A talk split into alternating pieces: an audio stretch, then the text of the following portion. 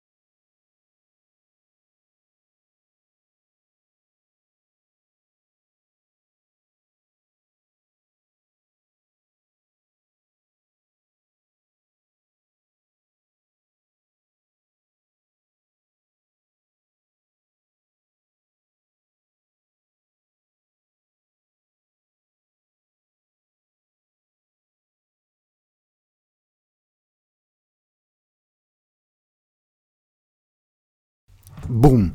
Me encanta esta pregunta. Para empezar entonces, mm, lo primero es agradezco a Helber porque la verdad el caso de David Vélez, había oído el banco, el Nubank, y sé que pues no solo ya no está solo en Latinoamérica, sino también está aquí en Alemania y otros países de Europa. Pero lo que es increíble es la historia de esta persona. Es, se los recomiendo, búsquenlo, simplemente es un colombiano paisa que a los 8 se fue a Costa Rica, después se fue a Princeton, después se fue a Brasil y cuando quiso abrir una cuenta en un banco la experiencia fue tan harta de hacer la fila, lo trataron mal en esta cosa de mármol estos bancos y dijo imposible que esto sea así y decidió hacer un banco, se alió con una persona brasileña, un programador de Estados Unidos.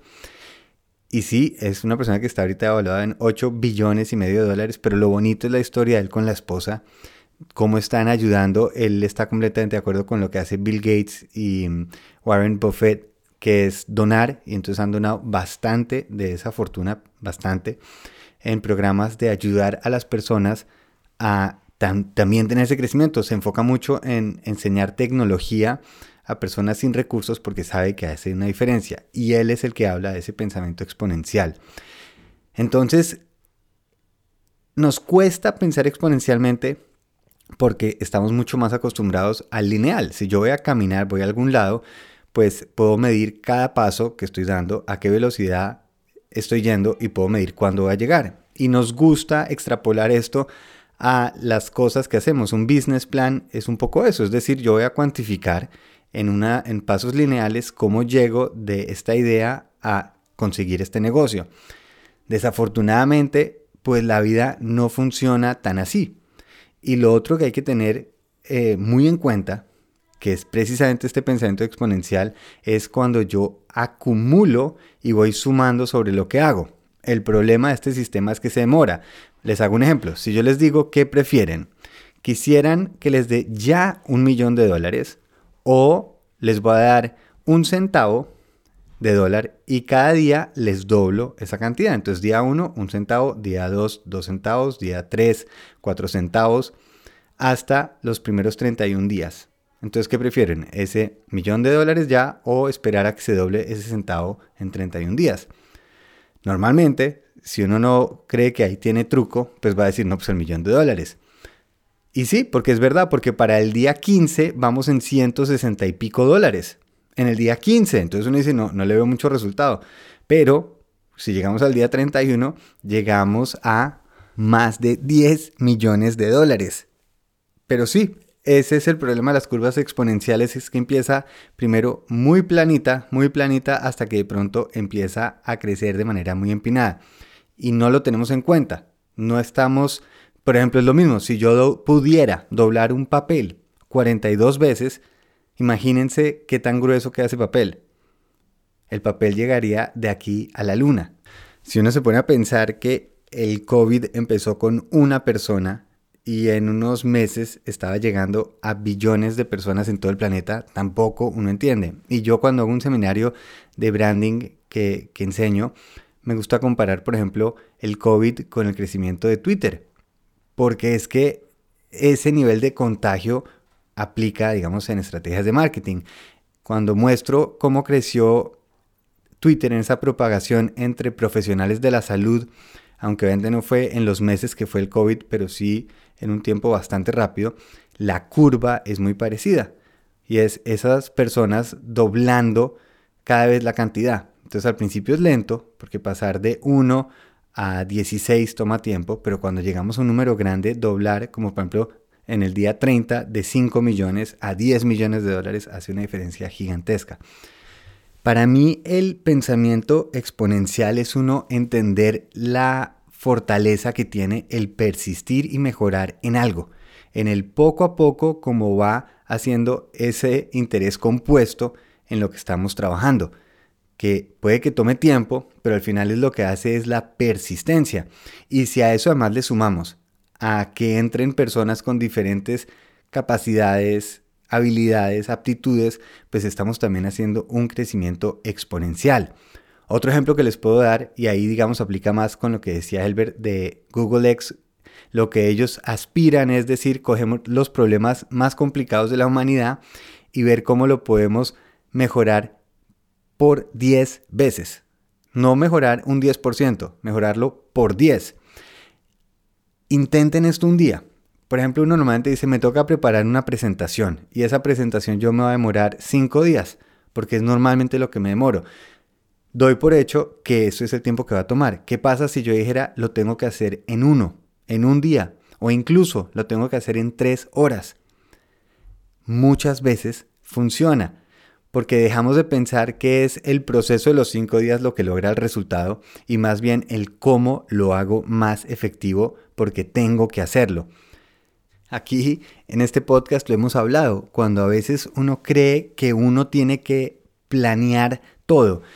Y esto me acuerda de un libro muy bueno que se llama Creatividad Inc. de Ed Catmull, que es uno de los fundadores de Pixar, el estudio que hizo Toy Story, Monsters, bueno, todas las películas de animación con lo que empezó y ahora es parte de Disney. Y él lo que dice es, si uno hace un plan, hagan de cuenta que tienen la típica gráfica donde está logros en tiempo y uno se imagina que va a ser una línea en 45 grados, entonces va poniendo pasos, entonces hago un guion, consigo el presupuesto, empiezo la preproducción y todo tiene un pasito. Y el problema de esa, de esa forma lineal es que si algún pasito falla, todo se desborona, porque si no continúa ese paso, pues no hay forma de llegar.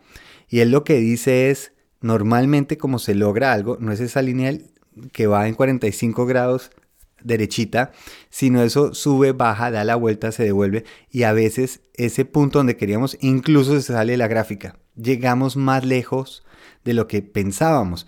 Un poco como el ejemplo que hice diseñando las tarjetas estas del juego, que cuando entré con un, el AI a que me diera ideas, pues la idea que tuve se multiplicó porque uno permite que llegue algo más, no está uno encerrado a cómo es la única manera en que puede suceder. Y esto nos pasa a veces. Decimos, eh, me enamoro si es este tipo de persona, voy a pasarlo bien si esto me está sucediendo, voy a sentirme mucho mejor el día que tenga X cantidad de dinero. Y lo volvemos lineal, porque queremos tener el control y hacer un mapa. El problema es que no hay mapa para lugares que no hemos ido.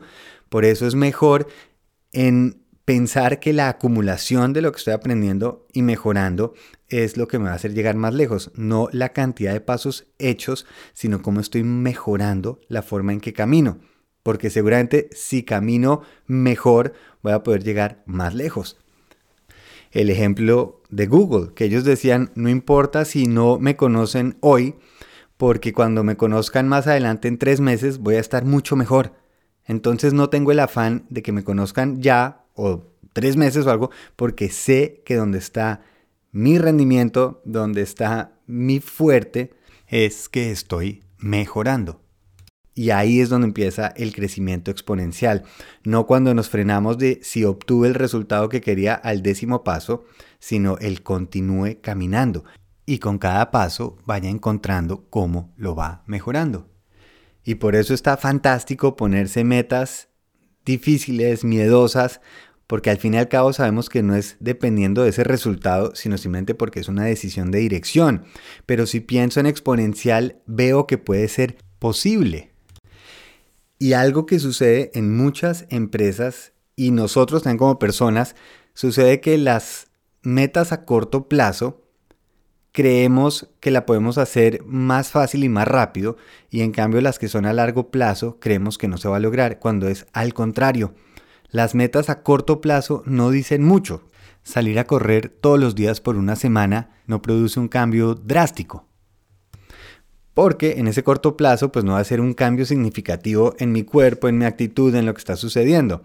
De pronto caminar todos los días 15 minutos por un año va a ser un impacto mucho más grande porque es algo en lo que estoy progresando, genero esas sinapsis, hace un cambio en mi cuerpo, los músculos se adaptan y lo hemos hablado también en el podcast, el tratar a mi pareja cuando llegue con un abrazo, una sonrisa, darle un beso grande, durante todo el año, todos los días, hace más impacto que tener una cita romántica cada 15 días, porque estoy acumulando y eso va sumando.